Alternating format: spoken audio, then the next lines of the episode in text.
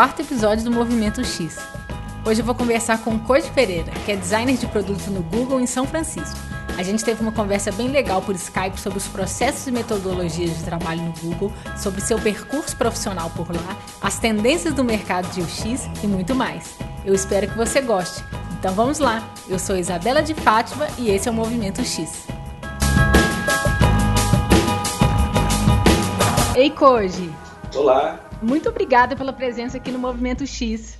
Eu que agradeço, Isabela. Bacana estar aqui podendo conversar e falar um pouco sobre experiência. É um prazer. Eu tenho uma lista com várias perguntas sobre o que você faz hoje. Mas antes disso, eu queria que a gente desse uns passinhos para trás, porque eu queria que a gente conversasse um pouco da sua história. Você nasceu e cresceu aqui em Belo Horizonte?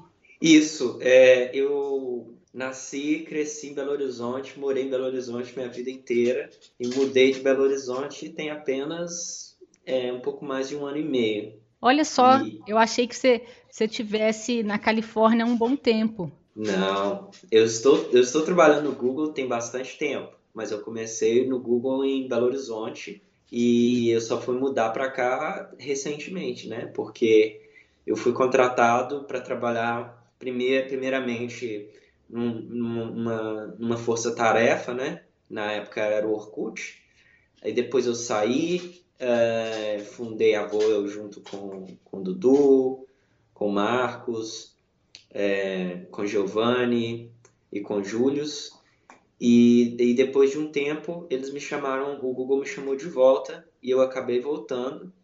Então no Google eu já estou há mais ou menos uh, cinco, quase cinco anos e fora esse um ano que eu fiquei como uh, nessa força-tarefa. Voltando um pouquinho atrás também, é, quando é que você começou a se interessar pelas coisas que você faz hoje?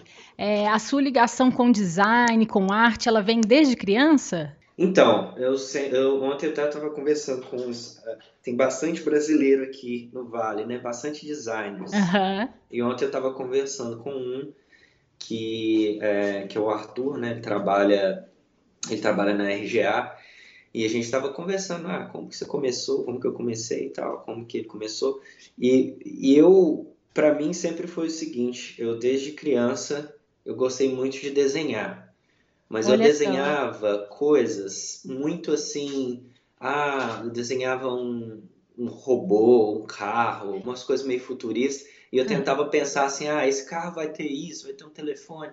Eu pensava, eu gostava muito de desenhar, mas eu também gostava muito de projetar coisas, sabe? Uhum.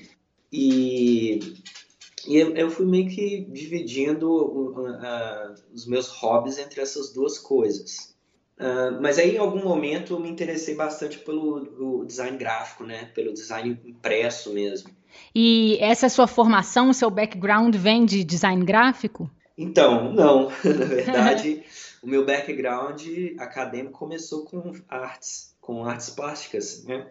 Por quê? Porque eu já era designer gráfico, eu trabalhava na Alpha Graphics na época, em 96, 97, e era como designer gráfico, mas eu, eu, eu via muito, assim, do que, que era a área, e, e eu falava, não, eu quero aprender algo novo, porque se eu for fazer faculdade de design, eu já estou praticando design no meu dia a dia, eu não sei até que ponto isso vai ser bom para mim ou se eu devo aprender uma outra coisa meio que nada a ver com o que eu faço. E aí eu fui fazer belas artes, eu gostei muito, é, fiz uma formação em pintura na época e tudo isso continuando como em paralelo como designer. Aí eu saí da Alpha Graphics vi várias pessoas indo para agências, né? Na época, agências na época offline, né? Uhum. Na época a New era uma grande agência é, na cidade, acho que ainda é, mas enfim, era a grande agência que tinha na época. Só que a internet era uma coisa que estava começando e eu sempre gostei, eu sempre tive esse lado assim, é um lado nerd com o lado artístico misturado. E aí eu, e mais ou menos nessa época, eu já tinha internet em casa, de escada, muita gente ia na minha casa para, ah, vamos acessar o IRC, e antes disso eu tinha BBS também, e aí eu comecei a fazer páginas HTML, na época eu tinha banda, e eu fazia a página da minha banda, fazia página para amigos que faziam eventos, fazia página assim de brincadeira. Aí até que eu pensei assim, não, acho que isso aqui é o esquema, né? Como aplicar design para esse negócio chamado internet. Então eu comecei a pesquisar, vamos ver o que, que tem de. Será que existe agência que mexe com isso? Aí na época tinha a BHTech, tinha a Bolt estava começando, tinha algumas agências já e uma delas era a Fishing, que inclusive eu, lembro, eu, ouvi o, o, podcast do Eduardo, ele comentando que trabalhou lá comigo, né, na Fishing também. Então, é, na época essa agência, eu, eu, eu me candidatei, sinceramente, assim, até nunca conversei muito bem isso com, com, com as pessoas de lá depois, mas eu não Com a galera da Fishing? Da Fishing. Eu não sabia nada de Dreamweaver, de Fireworks. Eu aprendi tudo numa semana. Eles perguntaram, você sabe? Eu falei, sei. Mas aí eu meio que aprendi, assim, eu vi, para mim, eu falei que sabia também porque eu nunca tive dificuldade. E, e aí foi ficando, eu fui mexendo na época, era o web design, né?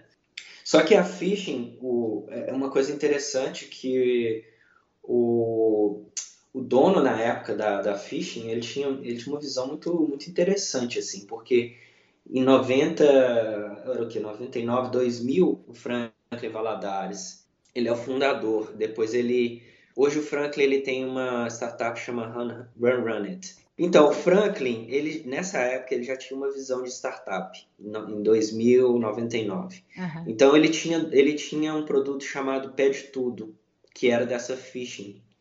Então a phishing era era uma tentativa de startup e a gente atendia outras pessoas como agência só porque era um jeito de pagar as contas. Mas o Pede Tudo, que era uma espécie de group Ruby, que era mais ou menos, funcionava da seguinte forma, era uma, uma ferramenta para é, empresas que fazem delivery entregarem comida para as pessoas e eles faziam mediação. Só que na época a, a, a tecnologia era muito rudimentar né? Porque quase ninguém tinha internet. Então, olha só como funcionava. Você fazia o pedido pela internet. É, a gente tinha um servidor que era literalmente um computador dentro da sala. Ele mandava um fax para, sei lá, vamos supor, Pizzaria Mangabeiras. A Pizzaria Mangabeiras pegava o pedido em fax. Caramba! Papel, mandava entregar e recebia em dinheiro, papel. Entendeu? Uhum. Então, assim, era um cara que é, eu, eu sempre eu falo muito Franklin porque é o cara que ele tinha uma que visão, visão, né? Caramba. É, que na época não deu certo porque era muito à frente, entendeu? Uhum. Como o YouTube só deu certo depois de um tempo porque na época também não tinha internet tão veloz, né? Uhum. Então, é, então foi assim. Eu não entendia muito bem na época, para ser sincero. Eu era, meu negócio era design de uma forma quase artística mesmo entendeu? Uhum. E, e uma, um momento o Franklin saiu da empresa e falou, olha, é, eu estou fechando, eu estou indo trabalhar na, na época era Telemix Celular, né, acho que ele era diretor de marketing lá, e se vocês quiserem, a gente tem duas opções, ou eu pago vocês aqui, que são os empregados, né, porque o Dudu nem trabalhava ainda lá, mas eram é, eu e um gerente de projeto. A gente, eu pago para vocês o, o, o, os seus salários e acertos e a gente fecha a empresa, ou se vocês quiserem, vocês continuam a empresa dos clientes, os, os equipamentos e aí vocês continuam. Caramba, que proposta! É, mas eu tinha 20 anos, eu não sabia nada, era totalmente por fora de, de tudo, assim. Então, aí eu, mas eu aceitei, eu aceitei esse, o Ivan, que era meu sócio, aceitou. Uhum. Aí depois o Dudu trabalha com a gente, a gente... Então aí você um... assumiu a phishing, né? Aí você, você, é... você é, é um dos, dos fundadores, então, também, né? Digamos. Sim, foi, foi meio que um dos fundadores também, nessas, pelo menos essa segunda fase. Só que aí a gente, a gente abandonou o pé de tudo, porque realmente não estava dando, e a gente criou um outro produto que, na verdade, ainda não era bem um produto, era, era mais um serviço que era é, canais de SMS para as empresas de telefonia, no caso, a, principalmente a Telemix celular uhum. na época que eu já vivo, né? E aí nisso é, era a maior parte do nosso revenue era, era esse serviço que a gente fornecia. A gente tinha todo um sistema de é, e aí o design era até não tão importante porque eu fazia mais o design da parte do, do sistema por trás, onde as pessoas é, os criadores de conteúdo agendavam quando que o SMS era enviado, criavam canais. Era importante, mas não era assim a parte fundamental que era o SMS em si. Saquei. Mas aí a gente trabalhou com várias coisas, com o app, com menus em SMS, que era uma parte UX bem mais abstrata, que não tinha nada gráfico, era só uh, texto. E aí, tipo, o, o, o... depois, mais tarde, a, a, a, gente acabou se cruzando de novo, porque a phishing a gente se juntou à Horta, né? A Horta meio que adquiriu a, a phishing que no caso era na época era pouca gente, mas a gente já tinha um know-how assim de mais de produtos, de UX. Uhum. É, aí a gente criou o, o Lembreto, que nada mais era do que tudo que a gente ia fazer com SMS, só que aí para qualquer pessoa podia criar um canal de SMS e você divulgava para os seus amigos, eles se inscreviam e aí tinha dois modelos, ou você pagava ou seus amigos pagavam por aqueles SMS. Era quase que um, um, um WhatsApp rudimentar, assim, em grupo, né? Focado uhum. em grupo. A RBS tá nessa história aí também, não tá? Aquele grupo, conglomerado de mídia, né? Tá dentro, tá também na época dessa fusão com a Horta? Então, aí, aí essa parte eu já não peguei, porque o que, que aconteceu? Eu trabalhava na Horta, aí nessa época eu já estava fazendo curso de design de interação na PUC, Aí eu já estava ficando muito mais é, fundamentado nas coisas que eu fazia, porque antes eu era praticamente um artista, assim, que fazia é, design gráfico para internet, entendeu? Entendi. Então, é, isso a gente está falando de mais ou menos o quê? Você tem uma ideia? 2008, 2010? Isso foi 2001, 2002. Caramba! É, porque quando eu entrei para a Horta, é, Mas você começou já... design de interação, a estudar design de interação em 2001? Não, eu já eu estudava por conta própria. Ah, tá. E depois, depois bem depois, assim, mais pro final da horta, que eu fui é, fazer o curso de design de interação. Eu sou péssimo com data, mas deixa eu pensar. Isso deve ter sido. Foi com o Caio, não foi? Foi com, foi com o Caio. É. Isso, é... isso acho que foi. A segunda turma foi depois do Dudu, acho que foi 2010 a dele, né? Não sei, não sei se foi 2008, 2010, mas eu, eu tô ah. perguntando porque eu fiquei em dúvida que quando eu fui, tava pesquisando sobre você, e aí eu vi que você tinha feito o curso, mas eu sabia que o curso era 2008, uma coisa assim, é por isso que eu tomei esse susto. Mas saquei, é... você já estudava antes, em 2001 não, você já estava é... É, eu já, eu já, estudava e tal, e eu acho que o curso ele me deu mais embasamento e tudo, mas eu já fazia teste com usuário, também porque eu conversava muito com o Dudu, a gente trocava muita ideia sobre essas coisas. Tinha um blog também que era o Dig for Design, que hoje eu tento escrever de vez em quando, mas não é muito ativo. Enfim, aí depois de um tempo, a, é, a Horta ela foi adquirida por esse grupo RBS, mas eu já não estava mais. Por quê? Deu um determinado momento que, para mim, eu já tinha feito os produtos que eles, é, que eles precisavam, né? que era o Lembreto e um outro que chamava... É, era um sistema de rádio que chamava Play Me. E aí, depois que os produtos foram feitos, o que tinha para fazer era um trabalho mais de marketing, que para mim não me interessava tanto, entendeu? Que uhum. era mais fazer banner, esse tipo de coisa. Então, quando foi a época do produto, que eu, que eu fiz, né, wireframe, é, usability test, eu, eu meio que assim, eu levei isso para a empresa, que eles também não conheciam. Que legal. E foi, e foi super legal, assim, tipo, meio, meio que a gente fez de uma forma meio, eu fazia tudo, porque o time era pequeno, é, mas ao mesmo tempo era ruim, ao mesmo tempo era legal, porque estava criando essa cultura ainda na empresa. Nessa época eu resolvi sair, foi aí que eu me inscrevi numa vaga que eu tinha visto do Google, e aí eu fui trabalhar nessa força-tarefa. E depois eu saí do Google, voltei e, e montei o, junto com os meninos a Voo, e depois voltei para o Google de novo, é onde eu estou até agora. Então, é, você sempre teve essa ligação com o produto, né? Porque é, você teve o início ali com web design, mas pelo que você está me contando, sempre teve produto, né? Você nunca foi um cara muito de comunicação, mas de produto mesmo, né? Isso é muito legal. É, foi sempre, sempre e até hoje ainda é a coisa que mais me interessa, apesar que eu acho super legal design de serviço, design thinking, mas e eu acho que eles se intercruzam de alguma forma, né, as metodologias e tudo, mas o que eu sempre busco e às vezes as pessoas me perguntam, ah, mas como como fazer design de produto com UX, né? Uhum. Como que a gente busca isso? Porque é tanto, é, é, a agência é uma coisa muito forte ainda no Brasil. Quando você vem aqui para Vale do Silício, é tudo sobre produto.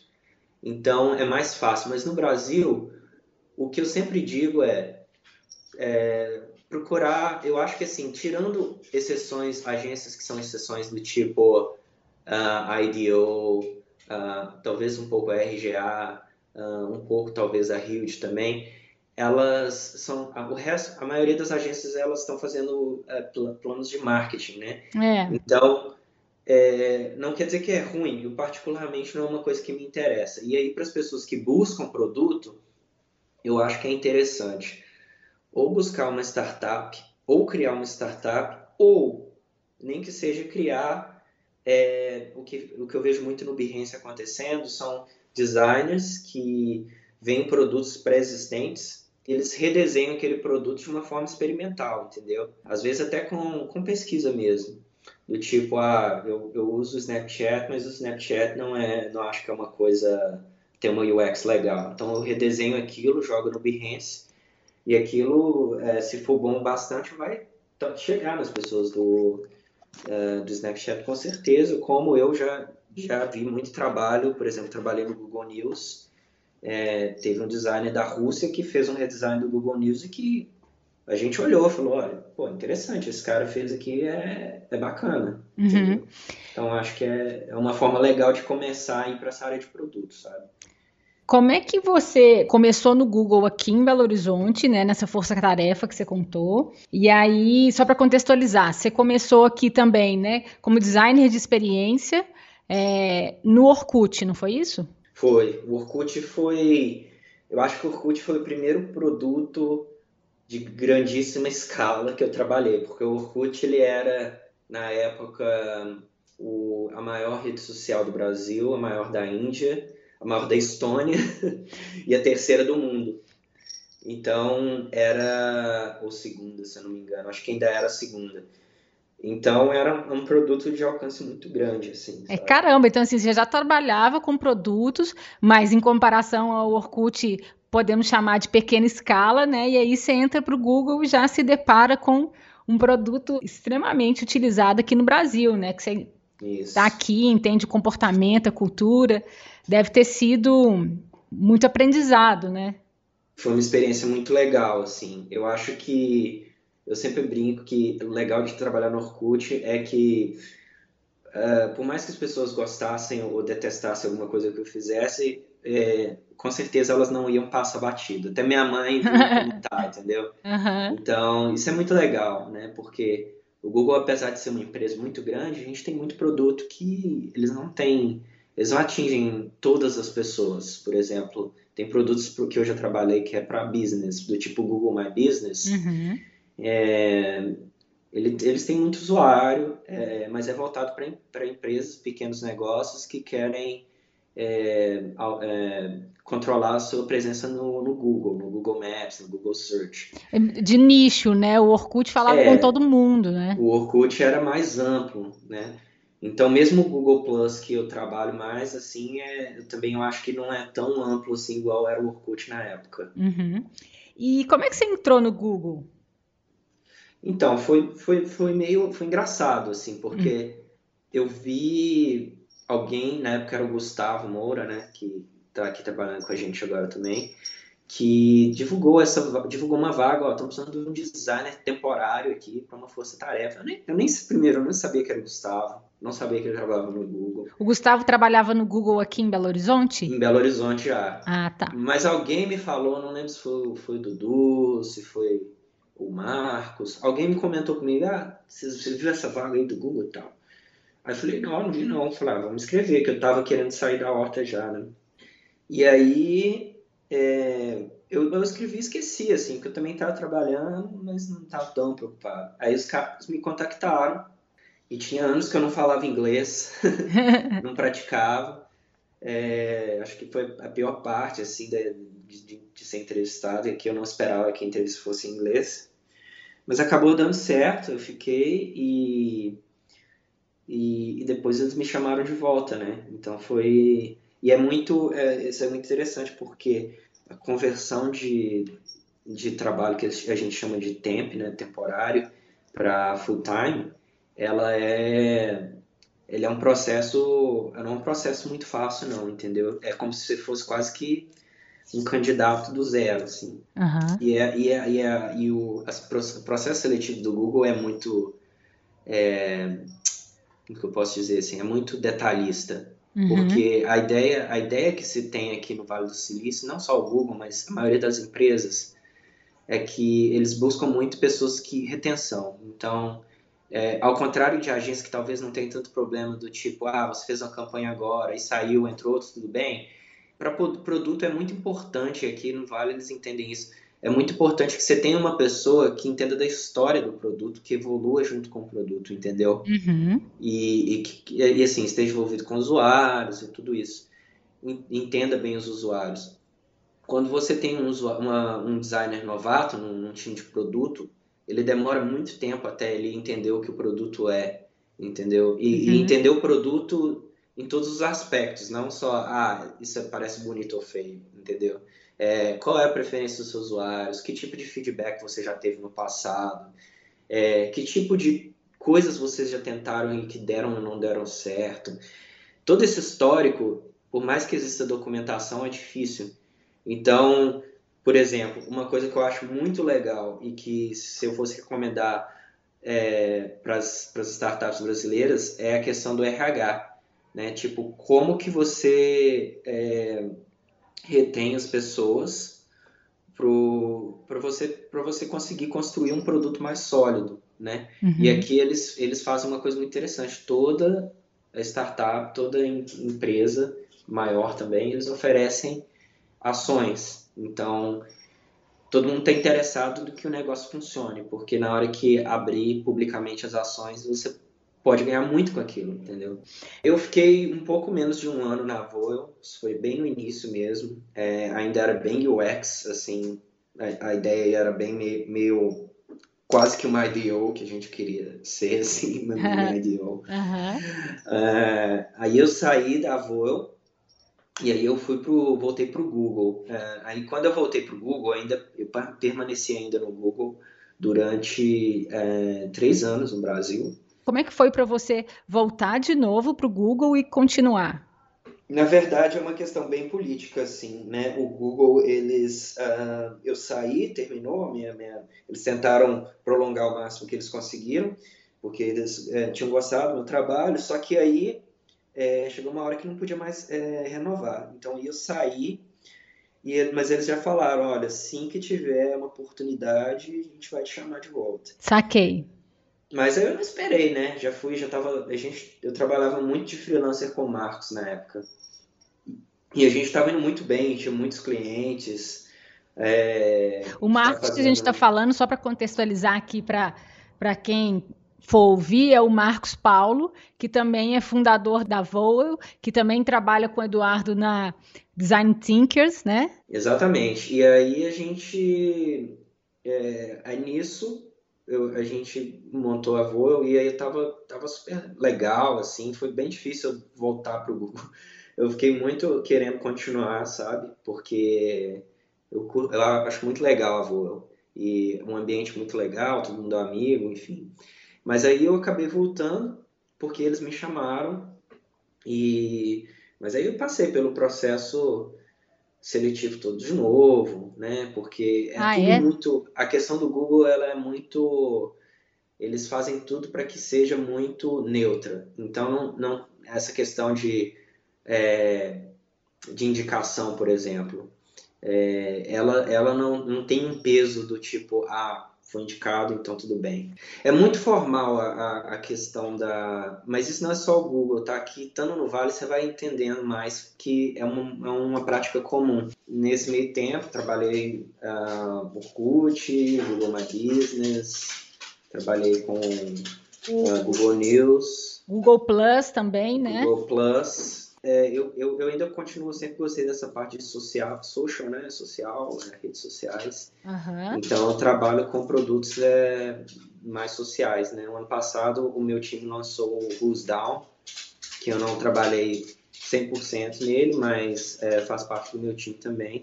Uhum. E, e, o bacana é que eu trabalho com o Luke é, W, né? Que até o, o, o Caio mencionou aí Sim. no podcast. É um cara bem legal e é, é, ele é meu chefe indireto. Então a gente. Que legal! Sempre tem uma troca assim legal, sabe? Tipo, uhum. aprendizado. Acho que é a parte que eu mais gosto do Google é esse aprendizado de trabalhar com pessoas que, é, que têm um conhecimento bem legal, né? Que tem uma história a gente passou pela Apple, pela Yahoo, na época áurea, né? E o seu trabalho hoje, Koji, você lidera a área de UX de streaming e compartilhamento de fotos? É, então, é que é meio é difícil explicar, porque é, a gente, no Google, funciona, a gente tem um, um, divisões que chama uh, Product Areas, ou áreas de produto, que são com, com, quase como se fossem pequenas empresas dentro do Google. Hum. E cada pequena empresa dessa trabalha com um grupo de, de produtos. Tá? Então, por exemplo, tem o Drive, que inclusive tem um diretor de UX que é brasileiro, Lucas. Ele tem o Google Docs, ele tem o Google Spreadsheets, ele tem é, o Google Drive. O nosso é o que antes chamava social, é, ou social, né? Uhum. E agora ele chama SPS, que é Streaming, Photos e Sharing.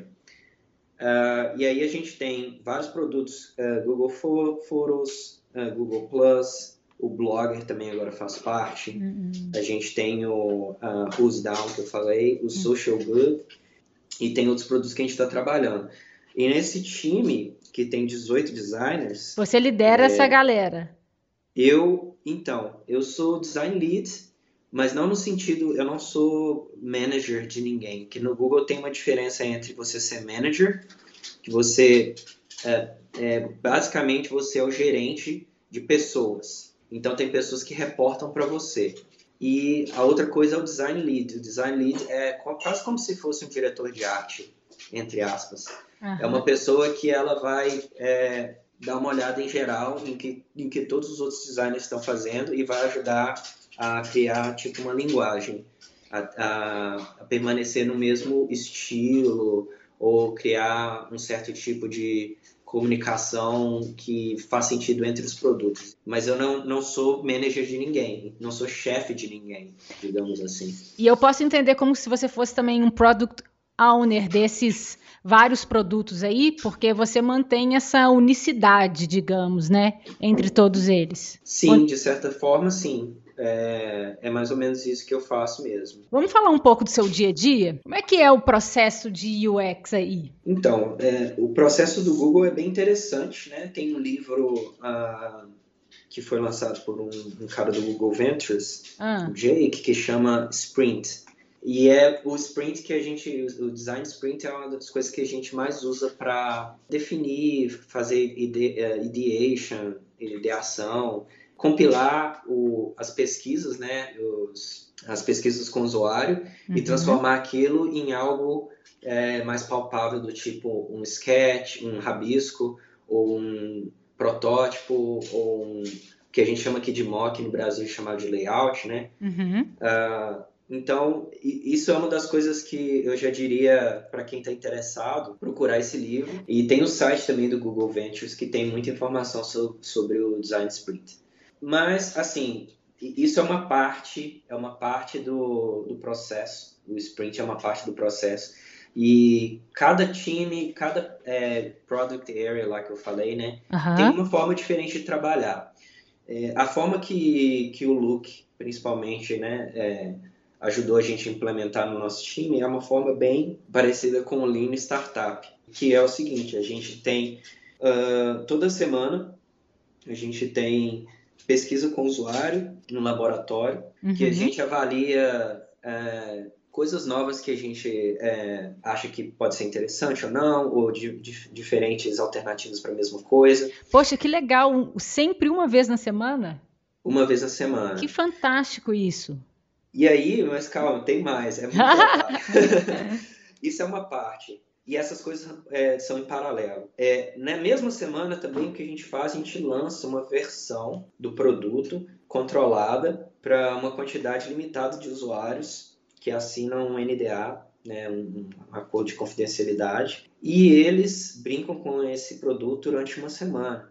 E aí na semana e a gente tem um survey com eles durante a semana. Na outra na semana seguinte, com tudo que a gente aprendeu na semana anterior, a gente cria uma nova iteração daquele produto, entendeu? Então toda semana a gente tem uma evolução e a gente vai medindo que tipo de mudanças a gente alcançou, né? Por exemplo, tá mais fã de usar ou tá mais teve mais é, atividade no aplicativo que a gente está criando. E a gente faz o sprint. No sprint, no caso, eu adaptei meio a metodologia para um sprint mais lean, assim, que o sprint em geral ele é feito é, em três dias, cinco dias, ou mesmo um dia inteiro, onde você começa com alguma informação de pesquisa, você faz a ideação e depois no final você tem algum tipo de protótipo, mesmo que seja em papel. E o que eu faço é, é, mais, é quase que um mini sprint ou um game storming, assim, que é mais a parte da ideação e a parte de criar mesmo um protótipo a gente faz durante a semana dissolvido nesses dias. Então é meio que um processo cíclico, entendeu? Então uhum. toda semana a gente repete esse processo cíclico, cíclico e antes de lançar a gente já tem alguma coisa que de alguma forma já sofreu uma evolução ao longo do tempo, entendeu? Pois é, que massa. Eu acho que, vocês, pelo que está me parecendo, vocês ficam, vocês trabalham muito com problem seeking, né? É, em vez de ficar só com pro, problem solving, assim, porque é, eu ando pensando muito nisso, assim, que às vezes quando a gente fica trabalhando só com problem solving, a gente fica muito reativo. E quando você está no problem seeking, que é isso, você está cíclico, você está sempre sendo proativo, né? Você está conseguindo trazer mais inovação, fazer umas coisas diferentes mesmo, né? É, eu acho que assim, na época que eu trabalhava mais como consultoria de de, de, era, no início era bem focado em usabilidade. Eu acho que o grande pro, problema para mim é a gente ainda trabalhar num processo que é muito linear e também preocupar só com a usabilidade.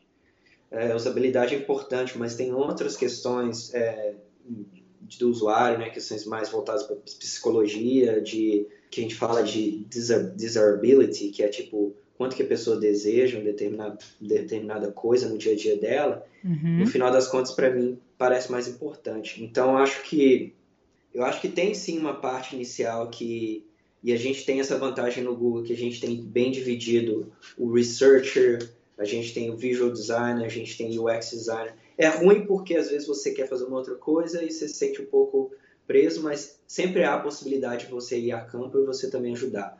Mas é bom, por um lado, que você pode focar no que você é, quer fazer e tem uma outra pessoa te apoiando. Uhum. Então, o que a gente faz? A gente meio que tem uma primeira fase que é, eu, eu tive um pesquisador que era mais ah, antropólogo, então ele, ele procurou muito mais o, o problema em si, quais são os problemas, quais são é, se são mais de um, né? Uhum. Quais são os tipos de problema naquela área que a gente está buscando, qual é o perfil das pessoas e a partir daquilo ali, aquilo é só um ponto inicial. E aí, aí eu mudei para um pesquisador que era psicólogo. Olha só. Aí ele já foi analisar mais o comportamento, entendeu? Uhum. Então, o primeiro foi muito mais uma coisa de profiling, assim, de persona, de uma coisa quase cultural e, e o antropólogo acho que é muito bom para isso. E o segundo já é muito mais assim, a questão da, da psicologia e, e, e, trazendo sempre uma coisa nova. E aí acho que é, a questão do problema ela é sempre revalidada com essa questão semanal. Mas o que é interessante é que você está sempre, de alguma forma, guiado por é, uma visão mais antropológica que aconteceu mais ali no início, entendeu? E eu acho que também é muito importante você chegar numa hora que você fala assim, olha, é, ok, a gente fez todo esse processo, mas no final das contas não é isso. Então você tem que uma coisa importante da linha startup é isso. Fail fast. Então, se você for é, fazer alguma coisa que você viu que não deu certo, é melhor que você desista dela rapidamente. Uhum. Porque fique muito tempo batendo a mesma tecla. Planeja menos, tem mais estratégia, executa rápido para falhar rápido e melhorar, né? É, exatamente, isso aí. E aí você abordou um ponto legal aí que é, eu acho que a gente pode aprofundar, que é o lance da equipe. Então, você disse que são 18 pessoas hoje, e aí você está contando que você tem um UX Researcher, você tem um que é mais para voltado para psicologia, que vai é, tratar aí dessa questão do desejo, né, da desejabilidade que você comentou. Aí você tem também um design, um designer visual. O que mais? Conta um pouco aí dos, dos, dos chapéus, vamos dizer assim, que, que as pessoas assumem na equipe. No, depende, de novo, depende muito da, da área de produto, depende muito do projeto que você está trabalhando, mas eu já tive diferentes setups em diferentes ocasiões. Né? Mas uma dúvida, mas... por exemplo, mas quando você está aí com, com, essa, com essa equipe que é do, do streaming de, de streaming compartilhamento de fotos, que são 18 pessoas, elas estão ali fixas, né? Elas estão fixas, mas trabalhando em produtos diferentes. Ah, tá. E Entendeu? aí, entendi. Mas só para a gente ter uma ideia, assim, geralmente quais, quais são os tipos de, de, de, de pessoas que estão no time de UX? Então, então isso é uma pergunta boa. É, no Google, a gente tem o UX slash barra product, product designer, né?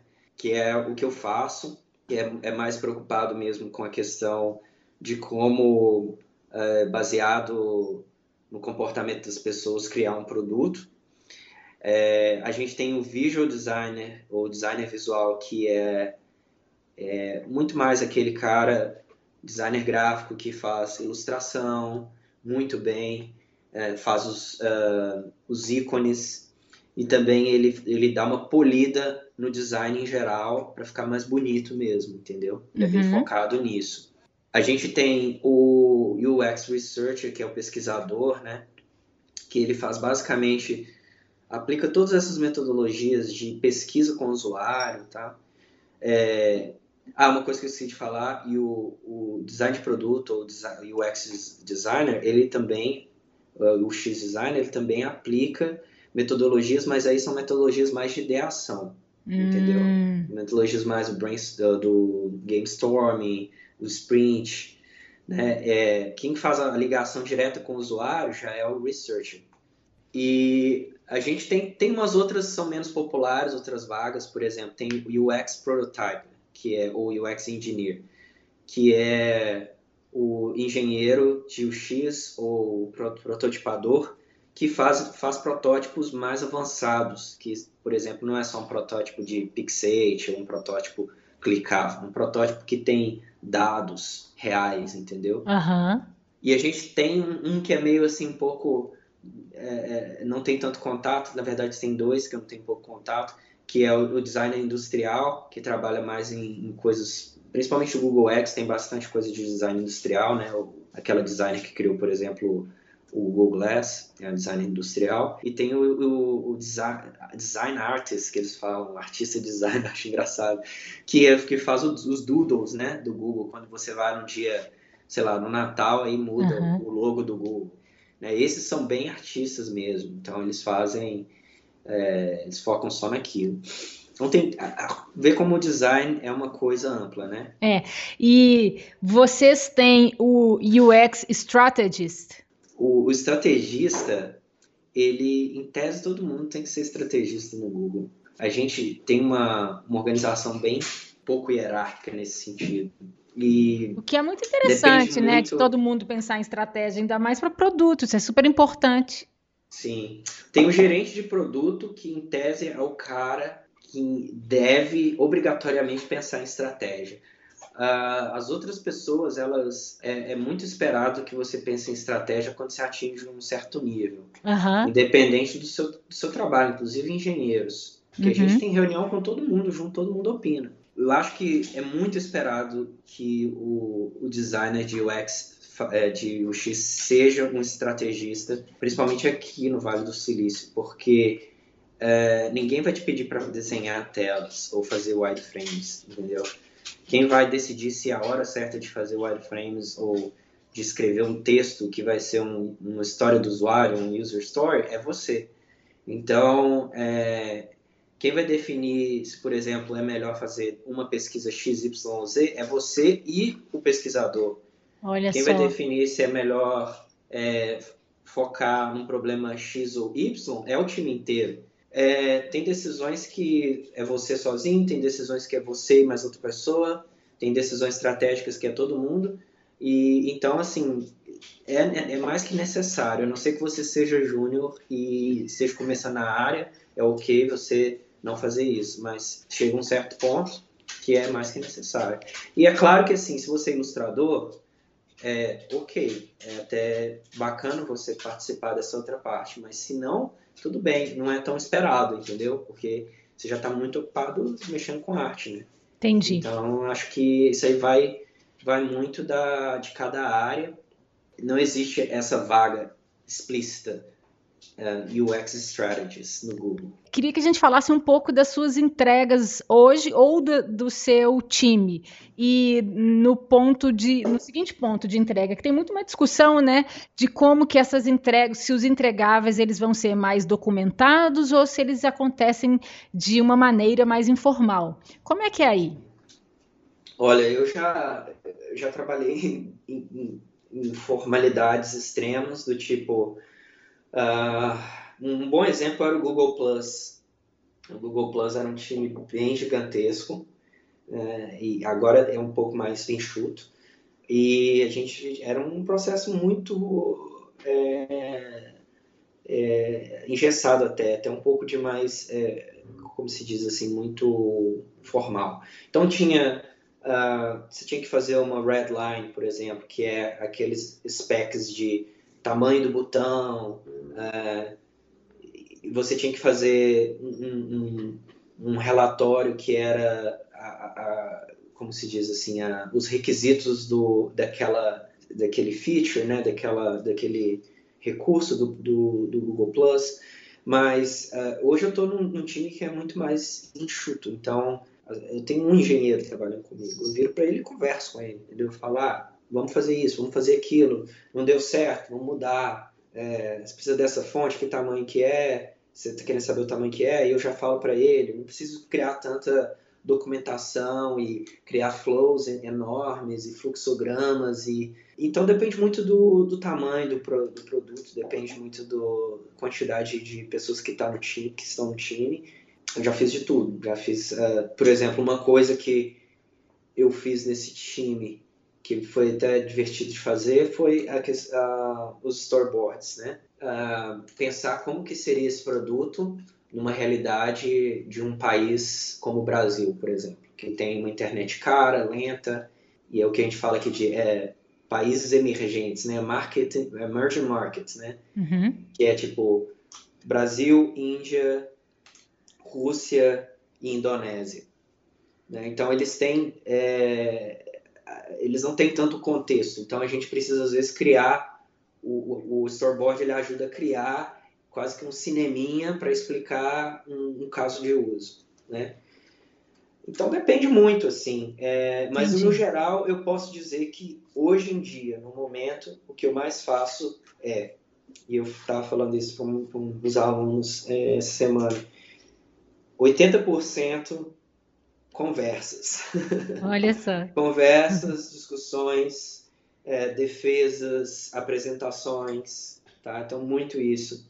Depois eu tenho uma quantidade muito grande também de papel e lápis. Eu não faço mais wireframe, porque para mim, é, eu, che... eu, acho que naquela época ali da, do eBay, né, do eBay, que o, o, o Dudu estava falando, a gente estava numa fase de que a gente achava que a arquitetura da informação era tudo. Então a gente começar a fazer uns wireframes super detalhados, bonitos, mas você perde tanto tempo naquilo que você perdeu um pouco o sentido, né? Então eu faço do, direto do papel, mostro para as pessoas, às vezes tiro foto, compartilho, uhum. e daquilo ali já parto por sketch, já faço um, um, a parte mais visual e, quando necessário, é, eu faço muito protótipo em Pixate, né? Uhum. Que a gente usa para fazer os, uh, os, os é, estudos com o usuário, né? Pesquisa com o usuário. Então é isso, é o que eu mais faço é isso. Faço bastante é, papel offline. Legal. E é, o que tem tudo a ver que você contou também é da, da sua infância, né? Sempre gostou muito de desenhar, de projetar. É. Interessante isso. É. Eu vi que você também trabalha com projetos experimentais, né? É, você está relacionado então com o desenvolvimento de novos produtos? Sim, sim. A gente, é, o Google inteiro está fazendo produtos novos com uma frequência, digamos, um pouquinho mais agressivos que, que no passado, assim. E o meu time, a gente é responsável, a gente é quase que está virando um Google X, assim. Uhum. Mas não o Google X, porque o Google X ele é mais amplo no sentido que eles, eles são muito mais focados em engenharia e inovação na parte de engenharia. Então eles estão fazendo coisas do tipo self-driving car, Google Glass, que está ligado ao hardware, todas essas coisas que é, para o designer sozinho é muito difícil fazer. E a gente já está fazendo muito mais uma coisa que é, experimental no sentido de criar plataformas ou aplicativos ou produtos que são focados em pessoas. Então a gente tem alguns produtos que a gente lançou e outros que a gente vai lançar. Então os dois últimos que eu posso dizer assim dessa fase experimental, um foi o, uh, o Social Good, que é um, um produto para doação de doação de dinheiro para uh, organizações não governamentais e, então eles têm, eles têm um app e também tem uma plataforma no YouTube. Então, que legal, um isso já está rolando? Já está rolando. Ainda de uma forma experimental, mas está rolando. Que então legal. você está assistindo um vídeo de uma ONG e aí tem um botão lá, doar 5 dólares. Uhum. Aí você doa, entendeu? Uhum. É, um outro produto é o Who's Down, né? Que, é, que significa mais ou menos o tipo é, quem está afim de fazer alguma coisa. Uhum. E aí você. Ah, eu li sobre ele. É, basicamente você tem cinco pessoas, cinco amigos, vamos supor. E é tão difícil a gente marcar coisa, né, de fazer uhum. junto, porque cada um tem uma agenda. Então, é, é, é, quase que um botão. Você abre o app e você fala assim, olha, estou livre e quero tomar um café. Uhum. Se seus amigos falarem, ah, também estou livre, aí ele automaticamente ele organiza um evento para você. Aí você encontra seus amigos. Então é esse foi o último que a gente lançou. Ele ainda não está disponível para pessoas que não foram convidadas, então é, ele está sendo um, um, teste piloto ainda com os estudantes de Austin. Saquei, legal. É, vamos falar um, um, pouco agora mais do de UX mesmo, de UX. Como que você enxerga a experiência do usuário hoje? Para mim, eu sempre falo assim que eu gosto muito de tecnologia e gosto muito de produtos, mas pessoas são muito mais importantes do que tudo isso. E se você não entende isso, é muito difícil você entender o que é o, X, sabe? Porque o X é sobre, sobre pessoas. É, esse é o primeiro ponto. Então, a primeira coisa que você tem que entender é procure menos por é, a gente fala, né, tipo de modas ou trends de navegação, ah, parallax, ah, não sei o quê e preocupa mais com pessoas, que tipo de problemas as pessoas têm e que tipo de produtos você pode criar para resolver é, algum tipo de problema ou para mesmo tornar a vida um pouco mais é, divertida, mais prazerosa, sabe? Então, para mim é, é isso, é, é, o mais importante, assim. E acho que a pesquisa ela está muito relacionada a isso. No Google, apesar de eu não fazer pesquisa eu estou sempre presente na hora que a pesquisa é feita e acompanhando, né, a gente tem um laboratório onde a gente pode acompanhar, ou até mesmo ir na campo, né, a gente, eu fiz uma pesquisa junto uma vez com, com os pesquisadores daqui, foi muito interessante, em São Paulo Belo Horizonte, a gente foi em vários lugares bem distantes, conversar com pessoas e tirar fotos, assim, do tipo, uma, um cara em São Paulo, por exemplo, ele usava a internet do vizinho, né, e ele na época era o Orkut, né? E, e, ele falou, olha, eu uso o Orkut como ferramenta de aprendizado. Eu aprendi a, a usar o CorelDRAW pelo Orkut. Isso é muito interessante, né? Porque às vezes, é, acho que um pensamento mais antigo de, de produto é do, do produto brigar com a pessoa. As pessoas usarem o produto de uma forma considerada, entre aspas, errada, e aí chegar alguém do produto e falar assim, ah, vocês estão usando errado. O que eu acho totalmente né, assim, equivocado. O correto é, ok, vamos ver como as pessoas usam e vamos ajudá-las a continuarem usando como elas bem entenderem. Uhum. Né? Do, do, por exemplo, o Snapchat. Né? O Snapchat começou como uma coisa meio de nudes ali, privados, e hoje agora tem stories que tem presas lá dentro. E foi uma necessidade que os usuários foram criando. Né? Uhum. Então isso é muito importante ouvir os usuários. Mas não só depois que, que, que fez o lançamento. Antes, durante e depois. Cíclico também, né? Cíclico, cíclico, sempre. Você está há muito tempo no mercado de experiência do usuário, né? Que mudanças mais chamam sua atenção? O que mais chama atenção é essa mudança pela do, do, do UX como ele era no início apenas uma coisa mais voltada para usabilidade ou arquitetura da informação e hoje ele transformar nessa coisa que é mais assim é um conjunto de disciplinas quase, né? Não é só uma coisa isolada. Então você tem gente trabalhando com service design, gente trabalhando com design thinking, é, você tem gente trabalhando com produto. Eu acho isso um processo de amadurecimento, uhum. mas eu acho que ao mesmo tempo ainda falta, eu sinto muita falta de da cultura dessa cultura se expandir mais assim, principalmente é, essa cultura de UX. De UX em geral, eu uhum. acho que uhum. aqui aqui é um lugar meio fora da curva, porque tem é, é, é mesmo para os Estados Unidos, né, o Vale do Silício é muito centralizador. Mas se você pensar que no Brasil tem pouquíssimos cursos, pouquíssimas universidades, né? A PUC foi uma das primeiras aí. Eu acho que o Caio é super, tem toda é, essa experiência. Eu devo muito a ele, assim. Eu acho que ele é um cara super visionário. Mas eu sinto falta, né? O Faber Lundes não está mais ativo. Então, eu acho que falta muito isso, a questão de repassar. Eu eu, eu dei aula na época na PUC também, uhum. mas eu uhum. sinto muita falta disso, de repassar um pouco e expandir mais e, né, de, do Interaction, por exemplo, não ser um evento que acontece só nos Estados Unidos e na Europa e que custa mil dólares, sabe? Uhum. Esse tipo de coisa que faz falta.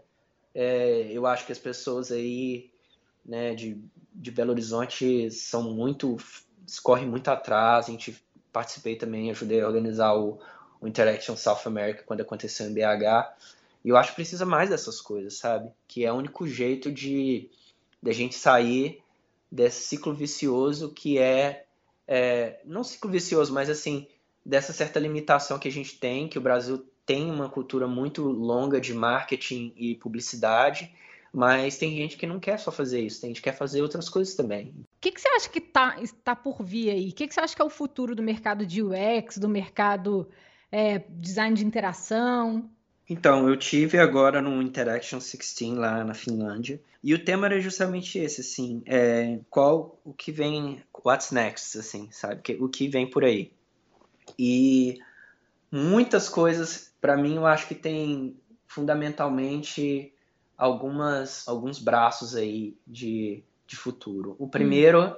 para mim, é a questão da da, do, do design do ponto de vista mais humanizado, assim.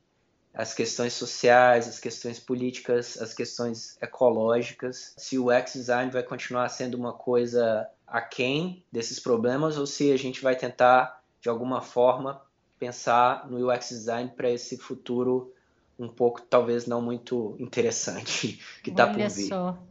Ah, e a segunda parte, e aí teve muitas apresentações legais nesse sentido, até questões é, bem assim polêmicas. E a outra questão para mim é inteligência artificial, né? E autonomia, coisas autônomas, né? Objetos autônomos. Então, isso que tem tudo a ver, por exemplo, com tem um livro que chama acho que é Invisible Interface, que é esse futuro onde talvez a gente não tenha mais interface gráfica uhum. mas a gente tenha uh, outros tipos de interface. A questão da inteligência artificial é, que cada vez mais objetos né, é, são inteligentes e uh, não só conectados à, à, internet, mas eles têm algum tipo de aprendizado ao longo do tempo. Eles aprendem com você, eles aprendem com a situação, com o ambiente, com as pessoas. Um exemplo disso seria a Amazon Echo, por exemplo? Ou não? É, eu acho que sim. A Amazon Echo, de, de uma forma rudimentar ainda, mas sim, porque eu acho que o, a inteligência artificial ainda está caminhando, né? Ainda, uhum. ainda é uma coisa muito nova. Ou mas... eu posso estar falando bobagem aqui, mas vamos lá, só para tentar trazer uns, uns exemplos. É o Google Nexus, talvez? Uh, eu acho que mais o, o, o, carro autodirigível, por exemplo. Tá. Né? Que o carro autodirigível ele tem duas coisas. Ele tem a questão da autonomia e ele tem a questão uh, da inteligência artificial. Então, como que. Uh, vou te dar um, um, exemplo aqui que meio que entrecruza vários problemas aqui que a gente está. várias questões que a gente está conversando. Qual o papel, por exemplo, do UX designer, né, do design de X, num carro que não tem volante? é, em que ele tem que tomar decisões, por exemplo, em que talvez não tenha nenhuma interface gráfica. Entendeu? Caramba. Uhum. Qual, qual, qual que é qual o tipo de processo envolvido, qual tipo de papel nós vamos tomar e que é, que tipo de, por exemplo, até deliverable você tem. Tem, tem várias coisas nesse sentido. O Gustavo, por exemplo, o Gustavo Moura, ele trabalha com é, interface de voz, de voz. Então uhum. ele nem faz mais interface é, gráfica praticamente. Ele trabalha no quando você pergunta alguma coisa para o Google, o Google te responde alguma coisa, né? A, a uhum. pesquisa no telefone. Então acho que é muita tem muita coisa que a gente ainda tá é, vai ter que aprender nesse, nesses próximos tempos aí. Eu acho que a questão da essa questão da, da social também eu acho bem bem interessante e complicado ao mesmo tempo, né? Porque mas aqui tem aqui tem várias startups que já estão pensando nisso. Tem Você startup pode fazendo. Dar um, um, eu ia te pedir agora um exemplo dessa questão social. É, tem, tem startups aqui, por exemplo, fazendo. Aqui a, a Califórnia está em seca tem anos já. Choveu um pouco agora, acho que deu uma melhorada, mas é, o problema continua. Então tem muitas startups pensando nisso, por exemplo, criando métodos de reutilizar a água da chuva. Isso aqui agora não vai ser mais uma questão de, ah, eu sou ecológico, não, é questão de necessidade. Uhum. Entendeu? É, ou é isso ou não tem água uhum. para regar sua planta, é, por exemplo. Ou é, vamos criar um, um hambúrguer que parece carne, para as pessoas que ainda comem carne, pelo menos um provar e achar legal e querer consumir mais produtos de origem vegetal. No Google, por exemplo, é, eu reparei outro dia que a gente tem vários restaurantes lá, né? Que é, um, é como se fosse. O Google daqui de Mountain View é como se fosse uma grande universidade. Você imagina um FMG, só que maior. Hum. Tem vários prédios e cada prédio tem um grupo ali trabalhando. Tem restaurantes e tal. Eu reparei que todos os restaurantes agora eles estão utilizando é, a maionese que não tem produto de origem animal. Que legal.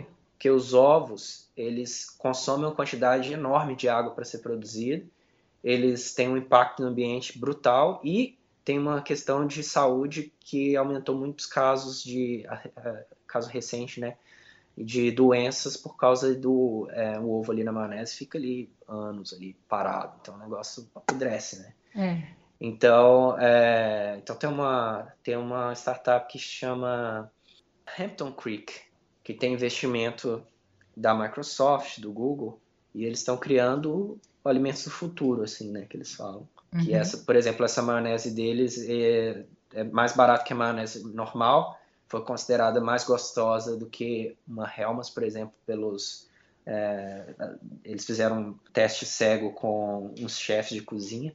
Então, assim, entendeu? Tem várias coisas e, esses, e todas essas áreas existe espaço para metodologias de UX, mesmo que não seja necessariamente UX, pode ser design thinking, pode ser design de serviço, mas são metodologias que inicialmente na nasceram aí desse meio entremeio que é o UX é, né? E você, uma pergunta bem, bem, pessoal agora, mas você que é vegan, né? Acho que já tem muito, muitos anos, não tem? Tem 15 anos que eu sou vegan. Também com trabalhando com produtos há tantos anos, você não fica afim de criar seus próprios produtos nessa, nesses desafios aí? É, é, é uma outra área que eu tenho muita, muita vontade, assim, sabe? Mas. Você já está fazendo alguma coisa? Uh, não nessa. Assim, eu, eu, eu, participo, participei muitos anos do Gato Negro em Belo Horizonte, que é um, uma organização de amigos, assim. Eu, eu, no momento, eu, eu, penso em algumas coisas, mas eu não tenho nada que eu possa compartilhar ainda. Tudo bem. Mas eu, eu tenho várias ideias. Mas é já legal saber que você está pensando nisso. É, não, tem, tem, eu tenho muita vontade, não falta. Às vezes falta tempo. então, vamos falar um pouco de repertório. Como é que você faz para se manter atualizado, Code? Olha, é uma pergunta difícil, assim. Eu acho que eu, eu converso muito com pessoas do trabalho, assim, tento ver do que, que eles estão falando. Para mim, eu acho que essa parte ainda offline conta muito. É... Hoje eu usava muito mais o Twitter, hoje em dia eu não uso tanto para me informar. Mas eu, eu, busco muito, assim, principalmente esses blogs que, que uh, tem o Course 77, tem o, uh, algumas páginas que eu sigo também, do tipo interactiondesign.org. Tem alguns podcasts que eu escuto de vez em quando. Por exemplo, aquele. Teve um que o Caio comentou, eu comecei a ouvir, eu gostei muito. Eu não vou lembrar o nome. É, 99% invisível, uma coisa assim. É, que isso. a produção é fantástica. Muito legal. Uh, então, assim, tem coisas que eu sigo, mas de uma forma geral, assim, eu acho que eu, eu vejo muito. Eu tenho um app agora que tem no, uh, no iOS que é, é muito mais de notícias em geral, assim, mas é difícil uma coisa mais específica, assim, ainda não tem um lugar que eu acho que tenha informação centralizada. Mas eu gosto muito do blog do Fabrício também, acho bem legal, uhum. arquitetura de formação. E você está lendo alguma coisa hoje, algum livro? Eu, eu, li em algum lugar nas pesquisas que eu fiz é, sobre você que você gosta bastante de ler livros. Gosto. Eu tô, eu tô no momento lendo três livros. Um é um, é um quadrinho, inclusive. Um, dois não tem nada a ver com o UX. O, os que não tem a ver com o UX, um é o, o Mouse, que é um quadrinho da, é, sobre o nazismo. É, um outro livro chama Quarto de Despejo, que é da Carolina de Jesus, que é uma favelada escritora brasileira. É, e o, o, outro livro que eu estou lendo é o Shaping Things, que, que é um livro sobre basicamente design de produto, assim, em geral que é um livro que eu, inclusive foi o Luke que me deu de presente. É, é um livro bem legal também, assim, tem, é, tem um lado de design de produto que eu não conheço tanto, que é o design de produto físico, né? E, e, inclusive tem muitas, uma coisa que eu vejo é que tem muita, quando você começa a trabalhar com produtos digitais, você vê que tem muita coisa de design de produto físico que, que são reutilizáveis, pensamentos que são reutilizáveis para o digital, né? Uhum. Por exemplo, eu fui numa palestra com o Naoto, que é da, da Muji, que é como se fosse uma IKEA japonesa, e que foi bem interessante assim, a palestra dele, bem legal. E quem abriu foi o, o cara da IDEO lá, o, nossa, o CEO da IDEO, eu esqueci o nome dele. Sou péssimo com o nome. Eu também. Eu até peguei o, o aquele aquele manual de guias e práticas da IDEO ontem, de Design Thinking, ah, e sim. provavelmente eu li o nome dele, mas eu, eu, eu não lembro agora. É, enfim. É, sabendo né, do seu background com produto, com design de produto e também trabalhando numa empresa de tecnologia. E eu acho que tem muitas pessoas que escutam hoje o Movimento X que são de startups ou querem abrir startups e tem muitas pessoas também que querem focar cada vez mais em produto. É, eu queria saber se tem algum livro que você acha assim fundamental para quem quer trabalhar cada vez mais com produto. Pois é, eu estava tava querendo escrever um, um, post sobre isso porque eu ainda não conheço nenhum. Eu, eu não tive uma introdução para pro, produto através de livro. A minha uhum. introdução para produto foi através da prática. Saquei. É, ao contrário de UX, que eu acho que para mim foi fundamental o design do dia a dia. Mas ele não é especificamente produto. Eu poderia indicar esse Shaping Things que eu estou lendo, que é do Bruce Sterling, que é um ele, ele é um escritor de ficção científica, mas que no final ele acabou trabalhando com, com produto. É, só que ele, ele parte várias coisas de design industrial, né? E, e nisso ele começa a conversar sobre produto, e aí produtos digitais também. É, eu acho que é, um, é, um, é um, acho que é uma boa, assim. Então, o livro de UX, o principal para você, então, foi o do Don Norman, do design do dia a dia. Foi. Foi. Para mim, ele é o cara que, assim, mudou minha perspectiva, porque e ele é, ele é psicólogo, né? Então, ele tem esse background mais analítico e, e ele pensa design de uma forma bem holística, né? Então, ele começa a falar de produtos do dia a dia para para chegar em questões que têm a ver com produtos digitais. Então, é bem é um livro bem interessante para quem está buscando. Acho que é mais inspirador do que prático. Uhum. Para quem está buscando prática, talvez aí já seria mais um aquele livro da. Ah, não, o livro da Pris está um pouco desatualizado, mas tem uh, Designing Interactions, por exemplo, que é um, um livro. Aí ah, tem o Sketching User Interfaces, acho que esse é melhor para quem busca o início na prática. Tá. Porque eu acho que ele é fundamental, esse livro. Beleza. É, então é isso, Koji. Muito obrigada pelo seu tempo e por, por apoiar o Movimento X. Conversa sensacional. Legal, é um prazer. Acho estou sempre disponível a compartilhar o que eu o que eu tenho aí para compartilhar. Ah, você pode ter certeza que essa conversa aqui vai ser muito rica para todo mundo que, que escuta o Movimento X. Muito obrigada. Parabéns pela iniciativa e continue aí, firme e forte. Obrigada. Eu, eu, eu sempre repito, o Movimento X não seria nada sem vocês. Vocês são fundamentais para esse projeto. Bacana. Obrigada, Code. Obrigado, um abraço.